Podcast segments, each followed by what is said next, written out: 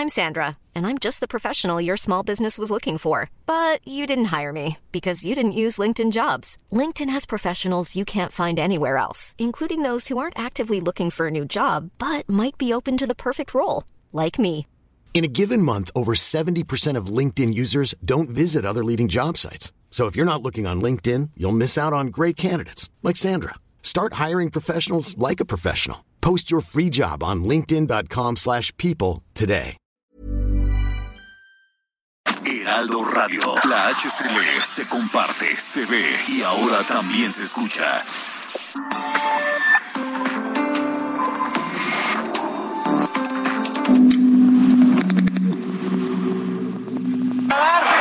muertos. Bueno, muchacha. Ve nada más ahí. O sea, hay familias.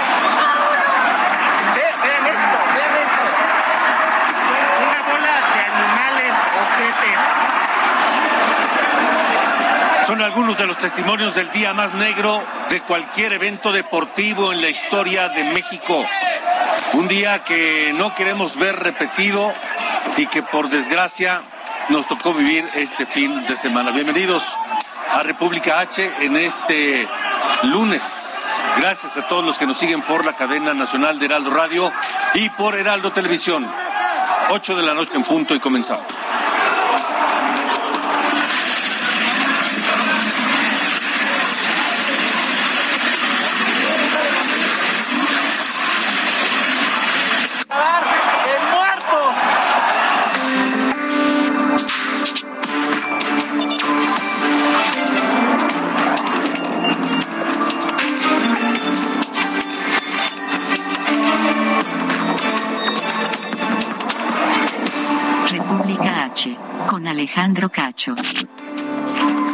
Noche nos seguimos preguntando qué pasó y por qué este nivel de violencia como el que se vio el pasado sábado en el Estadio Corregidora de Querétaro, donde el gobierno estatal informó que ya fueron dados de alta 19 de los 26 heridos por aquel sábado negro.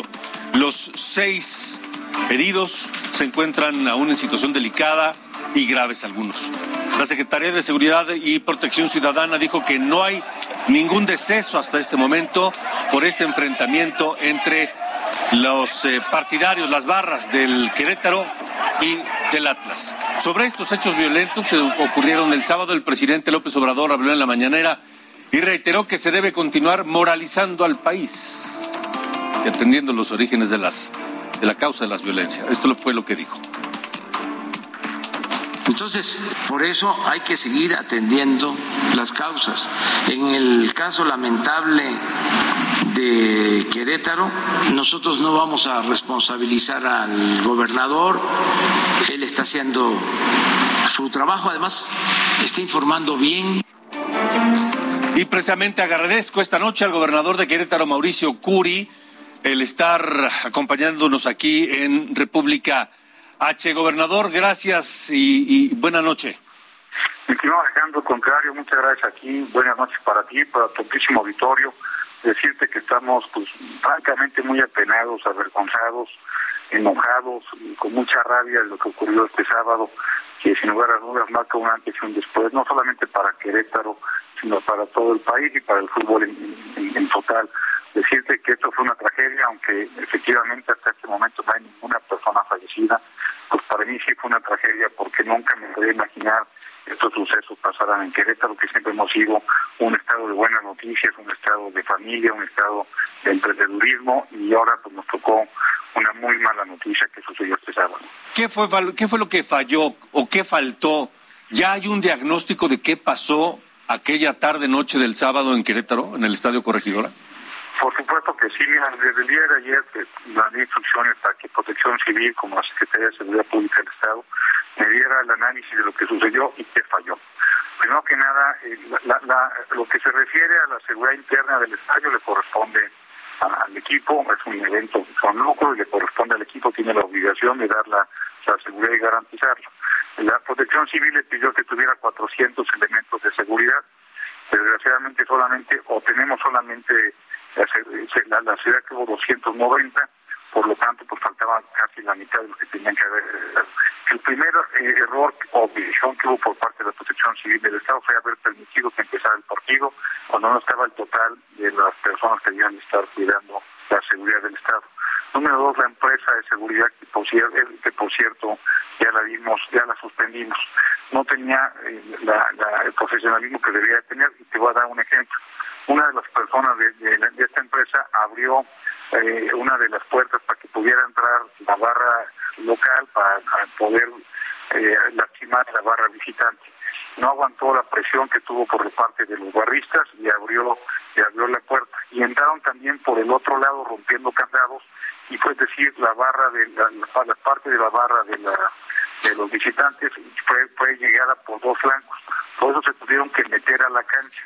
Y los otros que teníamos afuera que digamos los responsables de la seguridad afuera de cerca de 100 policías municipales y 150 estatales estaban primero con la forma de contener a las barras después se dedicaron a proteger a las barras pero aquí también hubo algo que también falló por ejemplo, si tú te acuerdas uno de los videos, hay un policía hablando por teléfono, es un policía estatal, sale hablando por teléfono, y en la parte pasando junto a él, pues pasan todos todos estos desmanes que están sucediendo. Ese policía también ya lo suspendimos, creemos que no estuvo en el protocolo.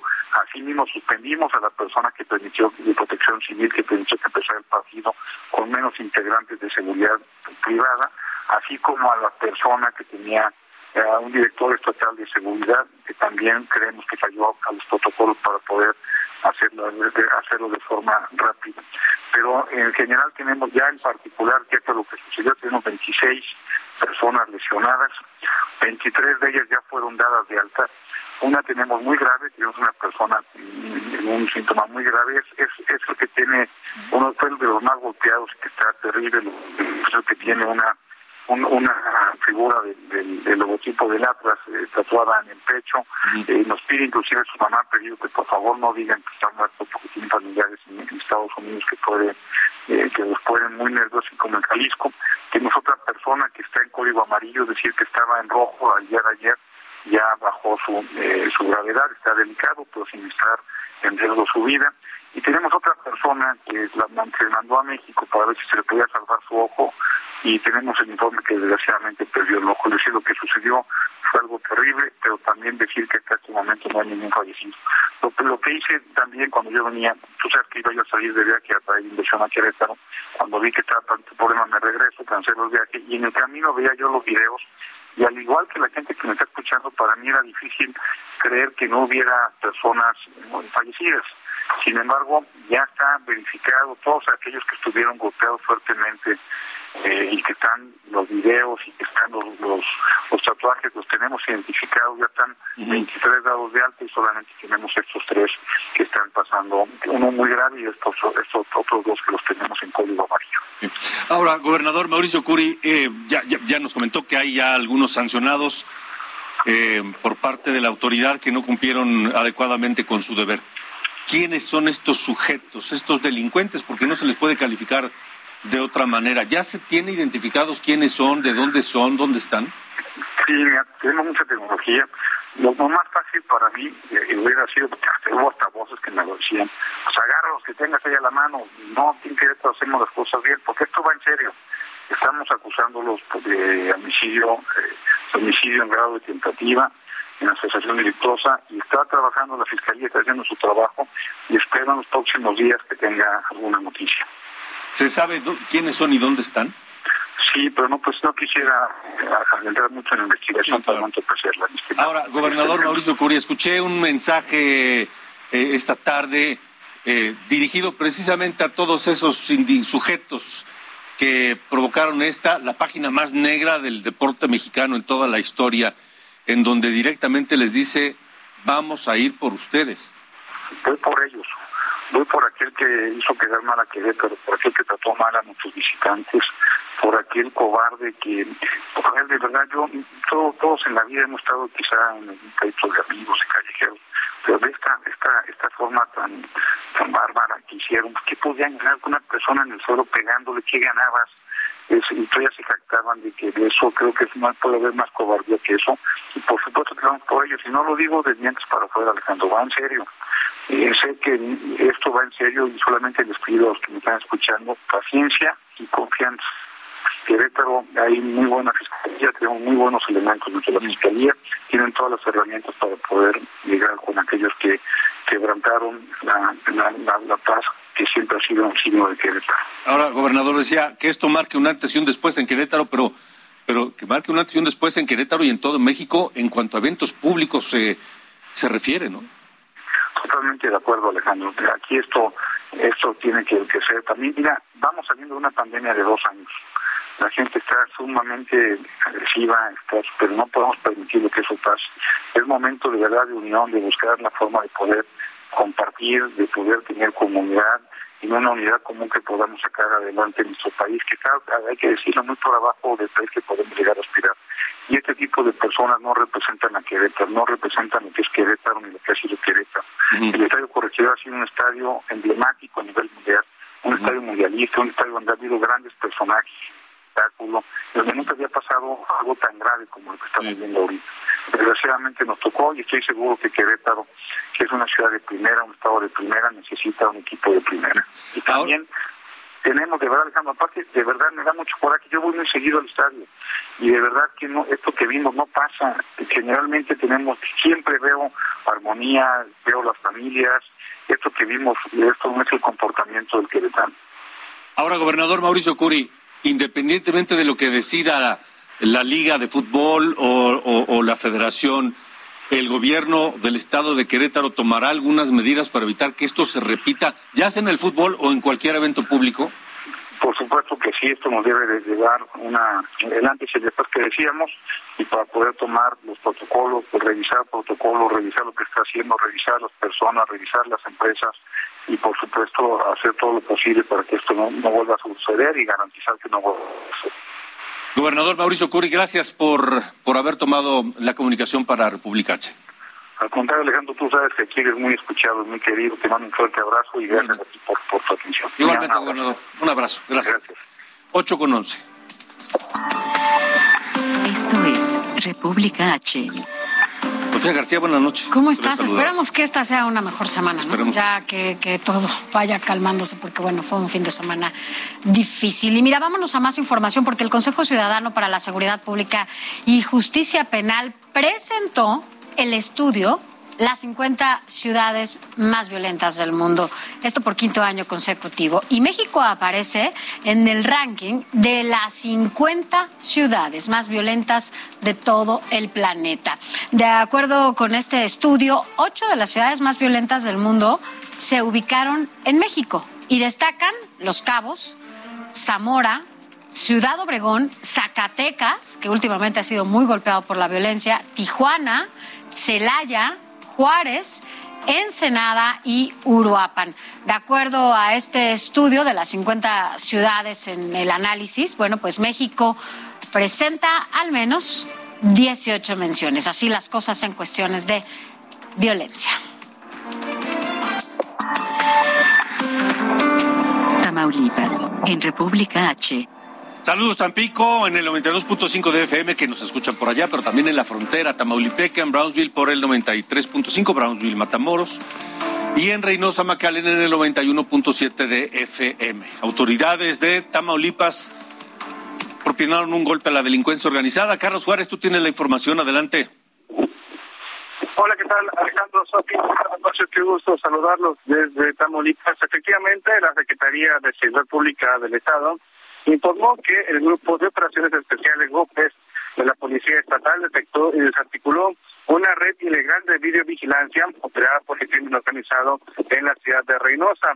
Se trata de más de 100 cámaras de video remoto conectadas de manera ilegal mediante el robo de señales Wi-Fi caseras o de negocios que fueron desmanteladas en las últimas horas durante este fin de semana. Se hace un llamado por parte de la Secretaría de Seguridad Pública a denunciar cualquier sospecha de uso ilegal o robo de señal de sus redes inalámbricas o de la presencia de cámaras que pudieran estar siendo utilizadas para cometer delitos. Cabe señalar, que las cámaras desmanteladas por los efectivos de los golpes estaban instaladas en postes registros telefónicos y de luz, cuya señal era transmitida por Internet. Continúan las investigaciones, pues justamente para determinar el lugar donde se reunían todas estas imágenes. Los grupos delictivos operan en redes ilegales de videovigilancia para observar los movimientos de las corporaciones de ciudades federales y estatales o para cubrir sus actividades ilícitas. Las más de 100 cámaras fueron puestas a disposición de las autoridades. Cabe señalar, Alejandro Sofi, que algo que llamó la atención es que estas cámaras de seguridad estaban instaladas, ocultas, incluso en bloques de construcción en diferentes casas. Así que bueno, esto es parte de los operativos que sigue realizando la Secretaría de Seguridad Pública. Hay que recordar que durante los últimos días eh, principalmente en ciudades como Reynosa y Miguel Alemán, se han derivado ataques a las cámaras del C5 del gobierno de Tamaulipas, así como enfrentamientos entre civiles armados y autoridades estatales y federales. Alejandro, Sofía, este es el reporte. Gracias, Carlos Juárez, allá en Tamaulipas. En Michoacán, saludos a Morelia, 1240 AM, es donde nos escuchan al menos 11 perfiles genéticos han sido identificados en los restos humanos que quedaron tras la masacre ocurrida en San José de Gracia, en el municipio de Carlos Castellanos. El fiscal general del Estado, Adrián López Solís, informó que se continúa la búsqueda de los cuerpos de las víctimas, pero hasta el momento no hay rastro de ninguno de ellos. Y en Colima nos escuchan por el 104.5 de FM. Por los altos índices de violencia de las últimas semanas, la población se ha autoimpuesto un toque de queda de las 5 de la tarde, la gente deja de salir a las 5 de la tarde y los comerciantes cierran sus negocios y ya no salen hasta el próximo día. Eso lo informó la Asociación de Pequeños Comerciantes Locales. Algunos negocios como pequeños restaurantes o tiendas de ropa, pues ya resienten la afectación por las bajas ventas. Son las eh, ocho con 16. Esto es República H.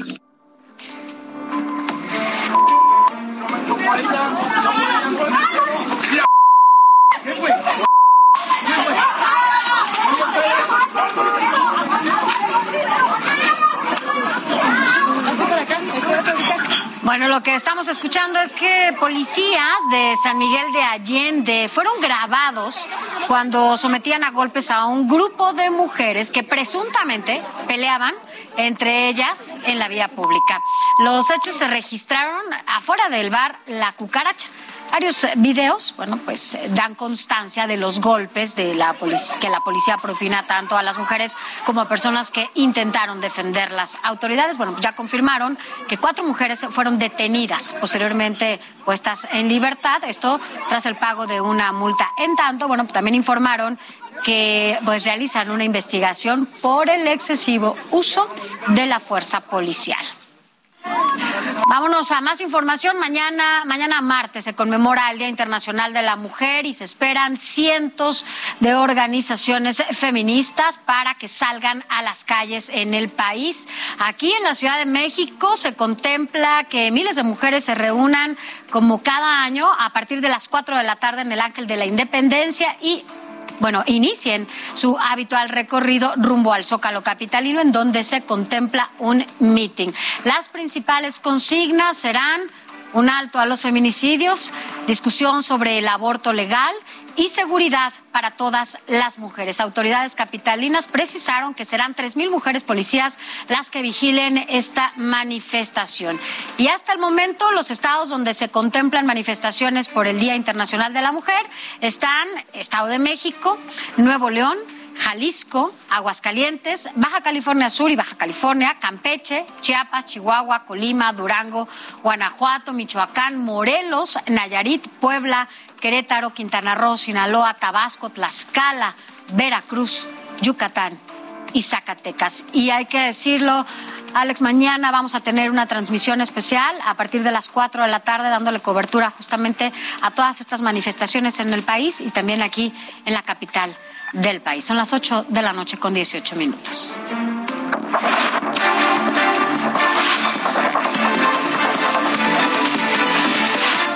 Entre curules, con Sofía García a propósito de esto que se va a conmemorar el día de mañana, hay que recordar que, bueno, pues la violencia no ha parado. Se han dado a conocer diferentes denuncias de parte, sí, desde personajes públicos hasta lo privado, que, bueno, pues como usted y yo sabemos, siempre se da en nuestro núcleo más, más cercano. Por lo pronto vámonos al ámbito legislativo. Acá entre curules hay que recordar que la exdiputada local de Durango por el PRD, Mar Grecia, militante de ese partido, bueno, pues denunció hace unos días eh, en sus redes sociales acoso sexual por parte de Luis Enrique Benítez Ojeda, quien también era diputado del Partido Revolucionario Institucional en, en, la misma legislatura que ella fue.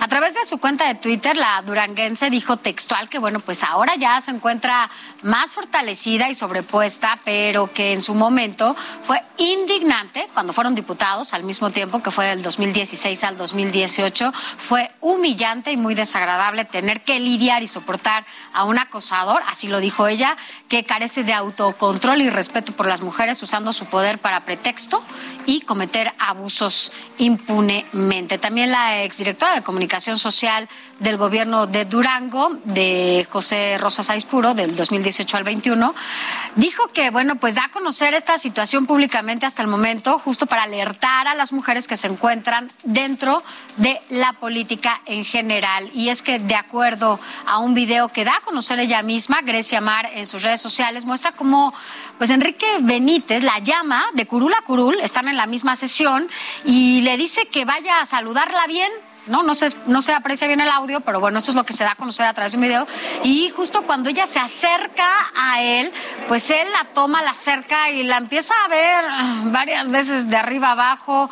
La verdad es que ya lo llama tal cual, es una mirada lasciva. Así que bueno, pues por ello denuncia hasta el momento después de que estuvieron juntos en la misma legislatura. Así que tras esta denuncia, pues las feministas allá en Durango ya respaldaron la denuncia que hace Mar Grecia, se suman a esto y lo que hacen es una, pues una convocatoria para que tanto... Eh, quienes hayan sufrido acoso sexual por parte de entes privados o, personas en lo público que lo den a conocer. Así que así las cosas en esta convocatoria. Pero mira, hablando de estos temas, Alejandro, quiero decirte que hay otra legisladora aquí en la Ciudad de México que denunció a uno de sus compañeros diputados es la panista Luisa Gutiérrez, que sufrió acoso sexual por parte del morenista Nazario Norberto Sánchez. Y Gutiérrez presentó una denuncia ante la Fiscalía General de Justicia de la Ciudad de México. Y es que en plena sesión también Nazario, el diputado Nazario llegó, la abrazó, ella por la cintura, ella estaba en su celular, la acercó y esto la incomodó. Por lo que, bueno, pues ya presentó la denuncia desde diciembre pasado. Ya dice que sigue en este proceso, está esperando a que ya se judicialice eh, todo esto que lo ha presentado desde diciembre y bueno, teme, teme que las cosas se detengan todavía más. Pero vamos a escuchar cómo se siente hasta el momento Luisa Gutiérrez preparada psicológicamente, mentalmente, emocionalmente, porque seguramente va a venir igual eh, cuando ya se judicialice este tema. Y bueno, solo recordar finalmente que dos de cada tres mujeres en México de 15 años de edad que es el 66% de la población, ha sufrido algún tipo de violencia física, emocional, sexual, económica o patrimonial. Lo malo pues es que debido a los altos índices de impunidad, apenas en nuestro país solo el 12% se atreve a hacer una denuncia. Así las cosas en materia de violencia, Alejandro. Y bueno, pues ya mañana veremos estas manifestaciones en las calles de todo el país. Sí, y ojalá, ojalá los violentos no aparezcan porque desvirtúan la causa, ¿no? Yo lo sé, pero yo creo que hay, muy, bueno, sí, los, los que hacen otras cosas. Los desmanes, o sea, claro, claro. Bueno, esperemos que así sea y que las cosas más bien pues tengan buenos resultados y que las denuncias se atiendan. Que pasen cosas. Que pasen, exacto. Que pasen cosas. Eso es. Bueno, vamos a información de hoy. Le, digo más adelante, aquí en este estudio van a estar dos sobrevivientes de la guerra en Ucrania. Eh, un, Miguel Fernández, un mexicano casado con una ucraniana y que vivió la angustia de saber que su bebé recién nacida y su esposa estaban atrapadas en la guerra y su aventura por llegar sanas y salvas a México. Hablaremos con ellos en un instante más. Mientras le digo que la Ciudad de México y el Estado de México están ya en semáforo verde, es decir, Ya son 15 entidades que pasaron de amarillo a verde. Solo Querétaro permanece en color amarillo del semáforo epidemiológico. Es la primera vez desde noviembre del año pasado en que el país prácticamente está en verde completo. Y desde hoy hasta el 20 de marzo. ¿Qué, es, qué implica el semáforo, el cambio del semáforo amarillo a verde, Sofía? Pues mira, con esto se eliminan restricciones en la movilidad. La operación de actividades económicas y sociales se pueden llevar casi de manera normal y el modelo educativo funcionará como la SEP lo vaya estableciendo. Sin embargo, en todos los niveles de riesgo epidemiológico se deben mantener todas las medidas sanitarias, es decir, el uso del cubrebocas en espacios cerrados o bien también en el transporte público. Lo único que no podemos hacer es dejar de usar el cubrebocas. Así es, no hay que dejar de usar el cubrebocas. Rápidamente las cifras de COVID actualizadas. Sara, buena noche. De acuerdo con la Secretaría de Salud, en las últimas 24 horas se reportaron 1.684 nuevos contagios y 42 defunciones en México. Sabemos que los números bajan mucho el fin de semana. Vamos a una pausa, tenemos más aquí en República H, no se vayan.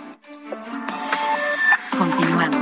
República H, con Alejandro Cacho. Heraldo Radio, la HCL se comparte, se ve y ahora también se escucha.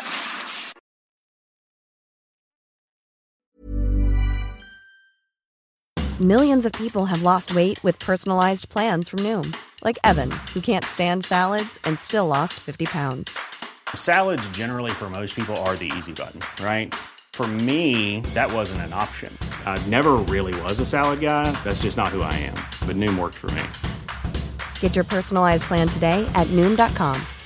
Real Noom user compensated to provide their story. In four weeks, the typical Noom user can expect to lose one to two pounds per week. Individual results may vary.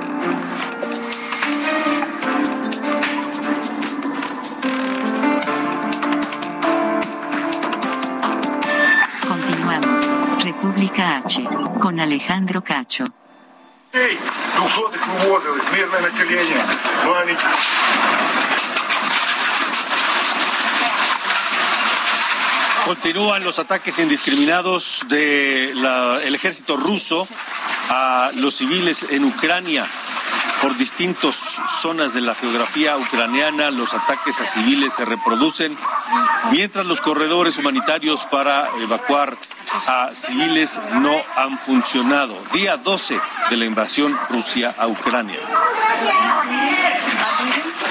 No, no, no.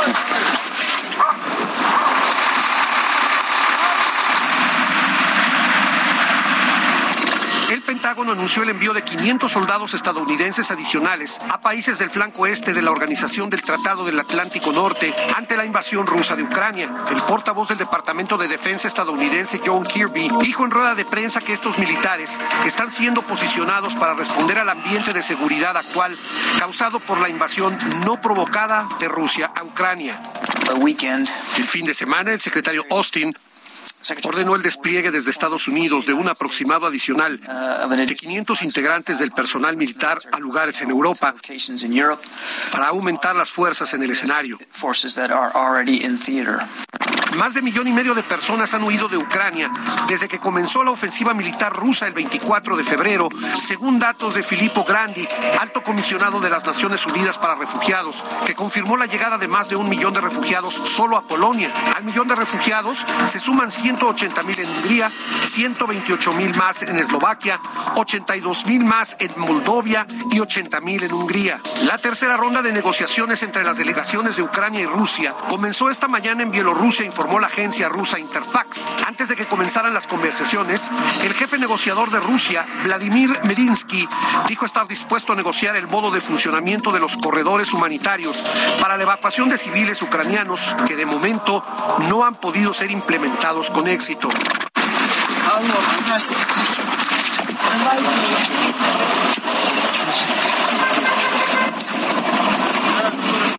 Rusia anunció otro cese al fuego y la apertura de corredores humanitarios para permitir que civiles huyan de Ucrania a partir de esta mañana, aunque la mayor parte de las rutas de desalojo llevaban a Rusia y a su aliada Bielorrusia, lo que fue muy criticado por Ucrania y otros países. Emmanuel Macron consideró que Rusia cae en un cinismo moral y político al proponer corredores humanitarios que acaban llevando a los refugiados ucranianos a ese país. Todo esto no es serio, es un cinismo moral y político que me resulta insoportable, indicó el mandatario francés en entrevista con la televisión. La Oficina de Derechos Humanos de Naciones Unidas confirmó la muerte de 406 civiles, incluidos 27 niños en Ucrania, desde el inicio de la invasión rusa, aunque indicó que la cifra real probablemente sea mucho mayor. Las últimas cifras de la Oficina de la Alta Comisionada de Naciones Unidas para Derechos Humanos, que tiene una misión de seguimiento en Ucrania, cubren el periodo del 24 de febrero al 6 de marzo.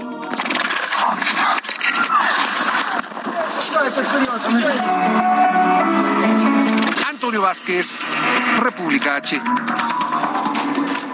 Y esta noche el gobierno ruso aprobó una lista de países a los que considera hostiles.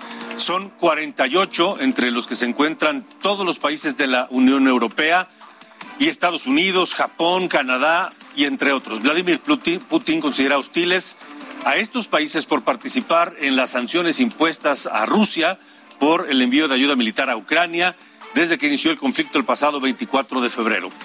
Y también desde aquel momento empezamos a informarle lo que ocurría en Ucrania y la situación de los mexicanos allá particularmente.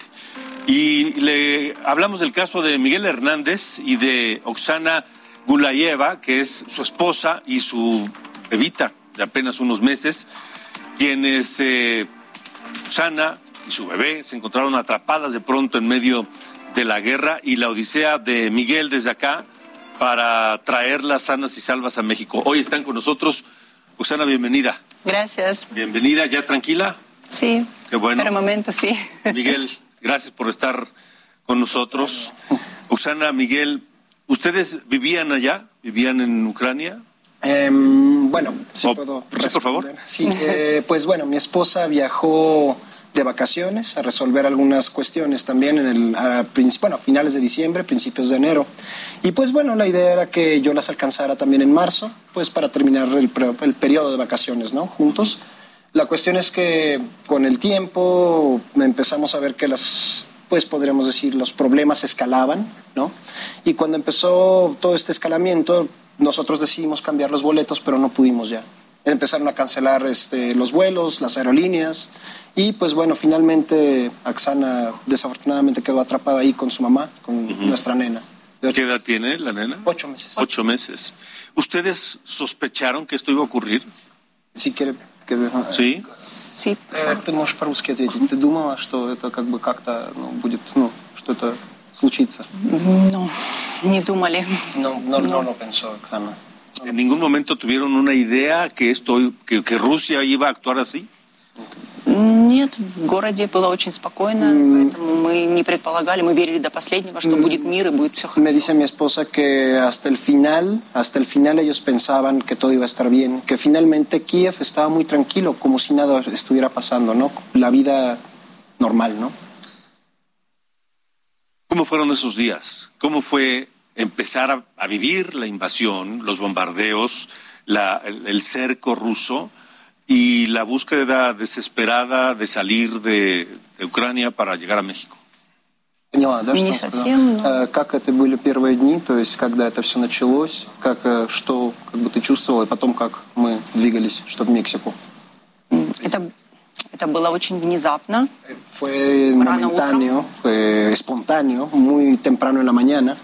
И это был просто ужас. fue terrible. Все поняли, что это произошло, это наступило. Todos entendieron que esto había empezado, ¿no? И началась, конечно, небольшая паника среди людей. Eh, comenzó un poco, bueno, pánico, ¿no? La gente empezó a sentir pánico. Люди начали идти в магазины, покупать Todos продукты. empezaron a moverse hacia las eh, tiendas a comprar productos. Затем поступила информация о том, где нужно размещаться в случае Después les empezaron a avisar dónde podían guarecerse, ¿no? Ante los ataques. Это могут быть подвалы, это могут быть Podrían ser sótanos o espacios como eh, espacios designados en el metro.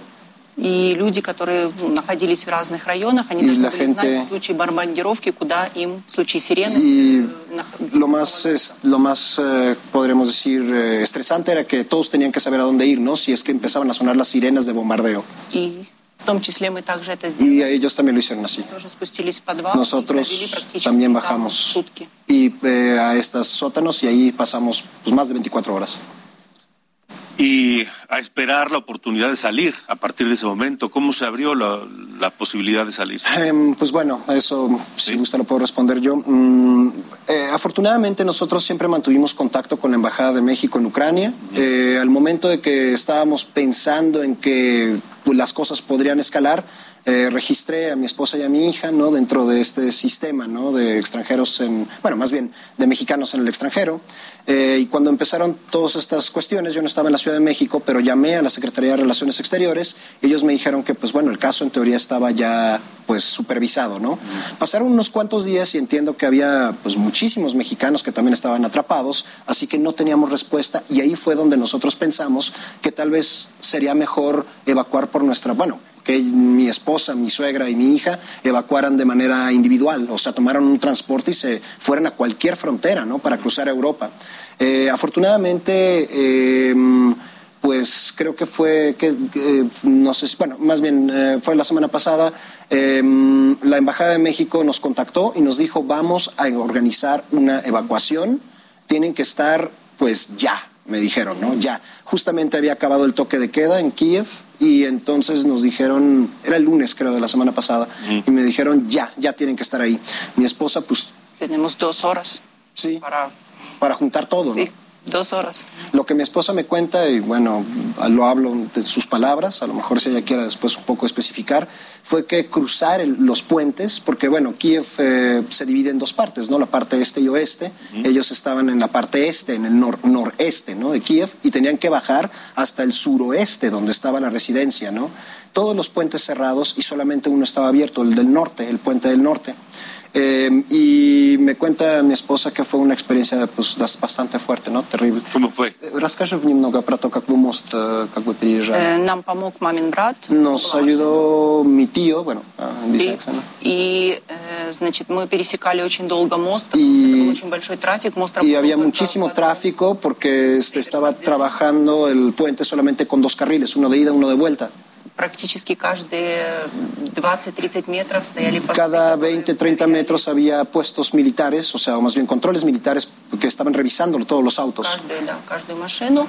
Y, вот, скажем, это заняло где-то в районе y esto nos llevó alrededor de tres horas cruzar este puente, ¿no? Tres horas. Un puente que en, en, una situación, en una situación normal hubieran cruzado toda la ciudad en 30 minutos aproximadamente. Entonces sí, fue difícil. Sí, fue muy difícil, sobre todo. Y um, muy nervioso. Sí, sí claro.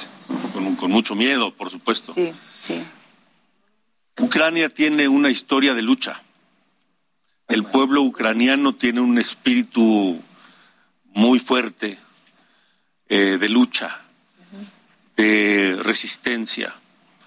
Eh, los últimos 25, 30 años Ucrania ha tenido protestas constantes, exigencias constantes a su gobierno, este, eh, luchas, represiones por parte de las fuerzas de seguridad del gobierno.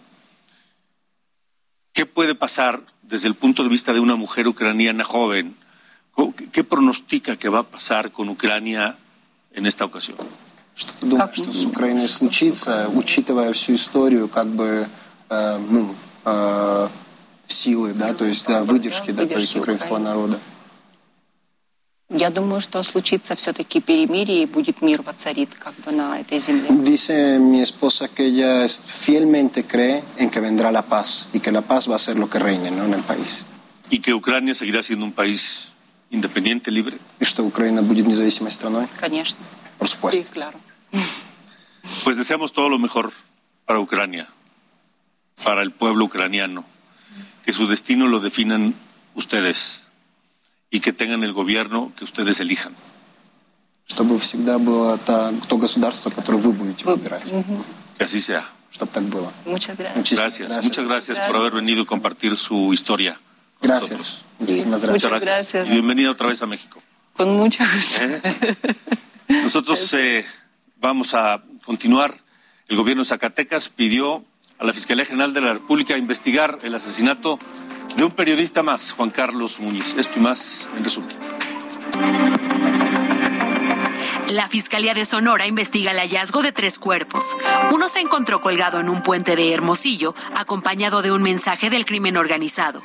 Los otros dos cuerpos estaban envueltos en cobijas en las calles del municipio de Guaymas. Un enfrentamiento a balazos entre polleros de Coahuila dejó un saldo de tres heridos y un muerto. Las víctimas formaban parte de grupos que traficaban indocumentados. Aún no hay detenidos por este hecho. En Zacatecas, Saúl Monreal, presidente municipal de Fresnillo, pidió a la Fiscalía General de la República atraer el caso de Juan Carlos Muñiz.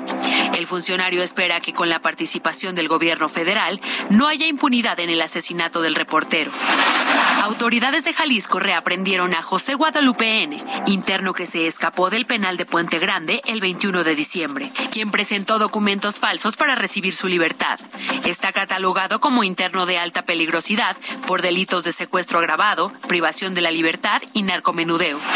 En Nayarit, el gobierno de Tepic reservó por seis meses la información del viaje que realizó la presidenta municipal, Geraldine Ponce, a Estados Unidos. La funcionaria se reunió en enero con el embajador Esteban Moctezuma para planear la promoción turística de la capital nayarita. Los gastos se darán a conocer hasta agosto de este año. Después de más de dos meses de protestas, los docentes del CENTE de Hidalgo llegaron a un acuerdo para recibir sus pagos atrasados.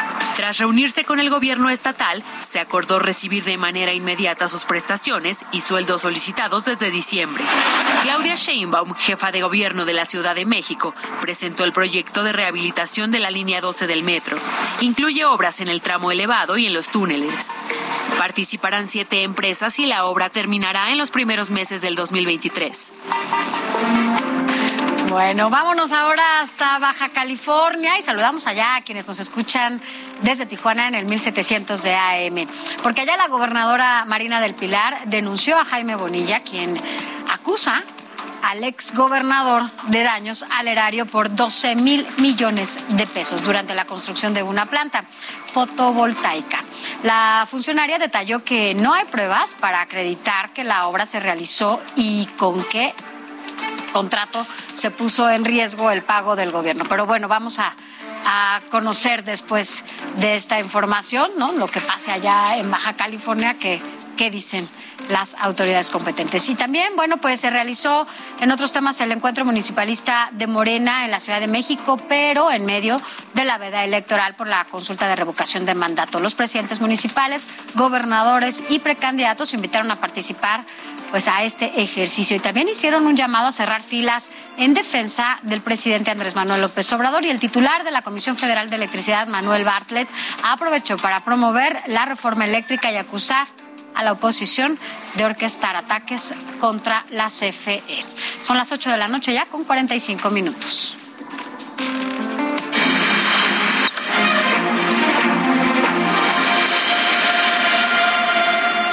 La ruta 2022 vamos hasta Aguascalientes.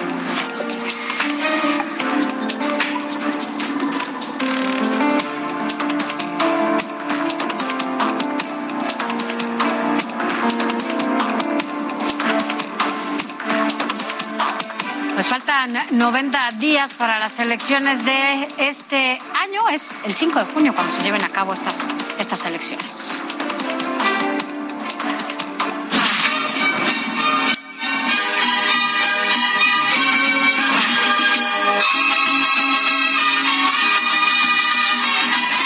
Ruta 2022, Aguascalientes. Le hemos eh, hablado aquí en Ruta 2022 de que el Instituto Electoral de Aguascalientes es uno de los que tiene problemas de presupuesto para llevar a cabo la elección del próximo 5 de junio. Ahora, vamos, vamos allá precisamente a Aguascalientes porque tenemos eh, con nosotros esta noche al consejero presidente Luis Fernando Landeros, a quien agradezco nuevamente que nos acompaña aquí en Ruta 2022. Presidente, buena noche. Alejandro, muy buenas noches. Un saludo desde Aguascalientes. ¿Cómo van lidiando con el tema presupuestario?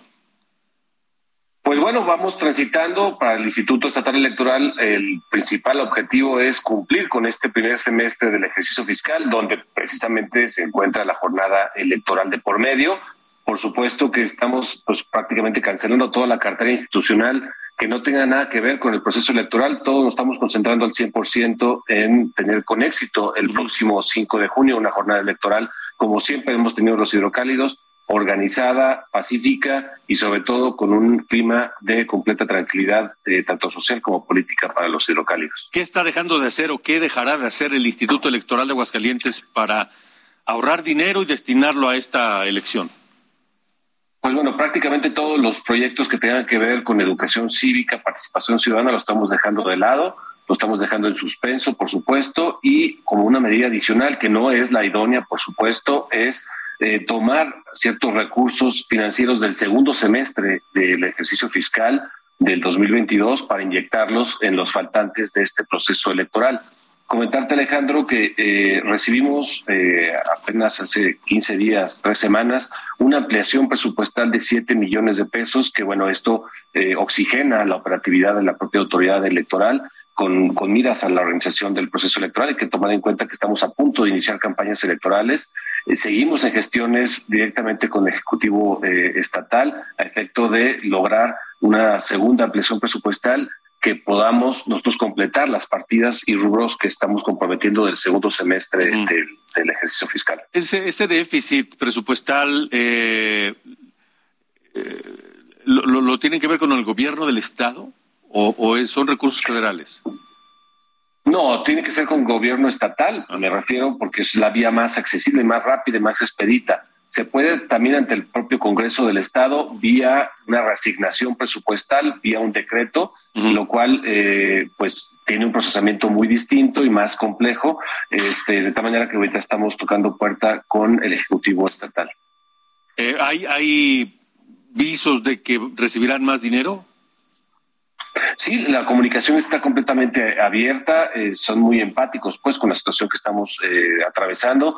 le hemos dejado patente, pues, que eh, pues la elección y las cuestiones electorales es una cuestión de Estado en su más amplio eh, término, eh, amplitud, involucra a todas las autoridades y por supuesto que son pues, responsabilidades que son ineludibles, no podemos posponerlas ni decir, bueno, este año no va a haber elecciones. ¿Y por qué, por qué este déficit presupuestal? ¿Por qué el gobierno del Estado no tiene o no ha destinado el, el dinero completo? la, la situación viene desde el propio legislador. Eh, así como en Aguascalientes pasa exactamente igual en las 32 entidades y también a nivel federal, el poder legislativo es el que aprueba el paquete económico, no solamente las autoridades electorales, sino prácticamente de todo el aparato gubernamental. Nosotros, de origen, al Congreso del Estado le habíamos emitido, enviado un proyecto de presupuesto de 117 millones de pesos aproximadamente, y nos autorizaron únicamente 86 millones de, pesos. Esto, en números más, números menos, representa un déficit de 31 millones, con los cuales, pues, eh, debemos por fuerza, por ejemplo, esta cuestión del, proceso electoral, pues no hay vuelta de hoja, tenemos que organizar la elección y hacerla perfectamente bien, ¿no? De acuerdo. Bueno, pues estaremos muy atentos eh, por, por, por las próximas semanas. Ojalá que de verdad reciban ese ese presupuesto para que se lleven a cabo las elecciones como debe ser allá en Aguascalientes. Luis Fernando Landeros, presidente del Instituto Electoral de Aguascalientes, gracias. Al contrario, gracias y buenas noches. Hasta luego, buenas noches. 8 con 51.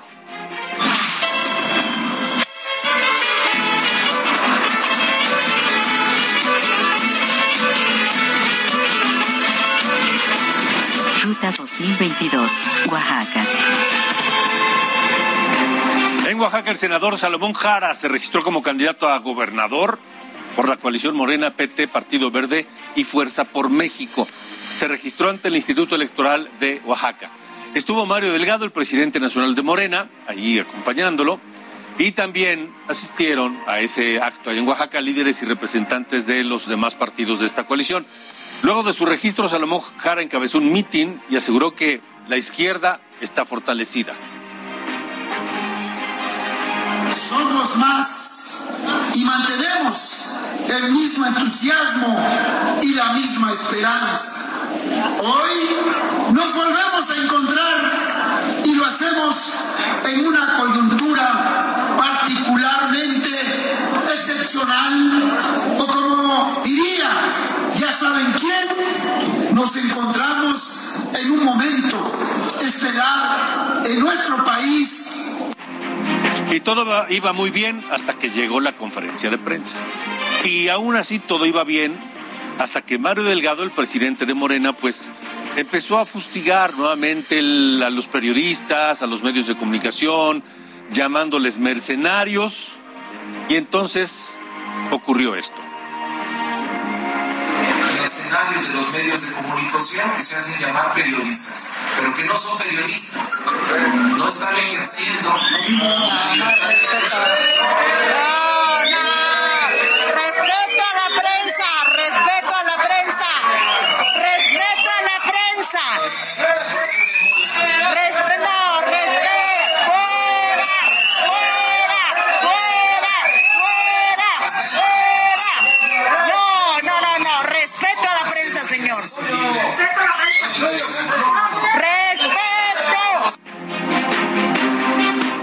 Salieron respondones los periodistas oaxaqueños a Mario Delgado, 8.53. Y bueno, también comentar que los aspirantes a la gubernatura de este estado y de Oaxaca no han presentado ningún tipo de actividad pública recientemente, salvo Salomón Jara, quien organizó un meeting con los simpatizantes de Morena luego de registrarse formalmente como candidato a la gubernatura.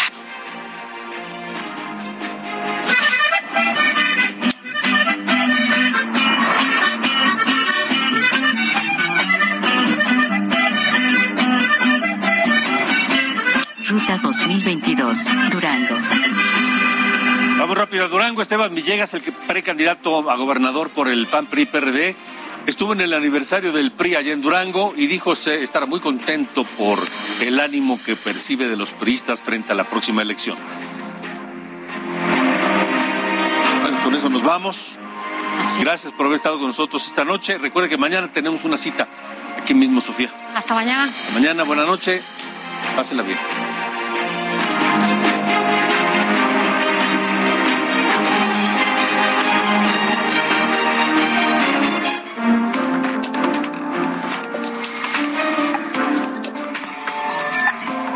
Esto fue República H con Alejandro Cacho. Heraldo Radio. Hi, I'm Daniel, founder of Pretty Litter. Cats and cat owners deserve better than any old-fashioned litter. That's why I teamed up with scientists and veterinarians to create Pretty Litter. Its innovative crystal formula has superior odor control and weighs up to 80% less than clay litter. Pretty Litter even monitors health by changing colors to help detect early signs of potential illness. It's the world's smartest kitty litter. Go to prettylitter.com and use code ACAST for 20% off your first order and a free cat toy. Terms and conditions apply. See site for details.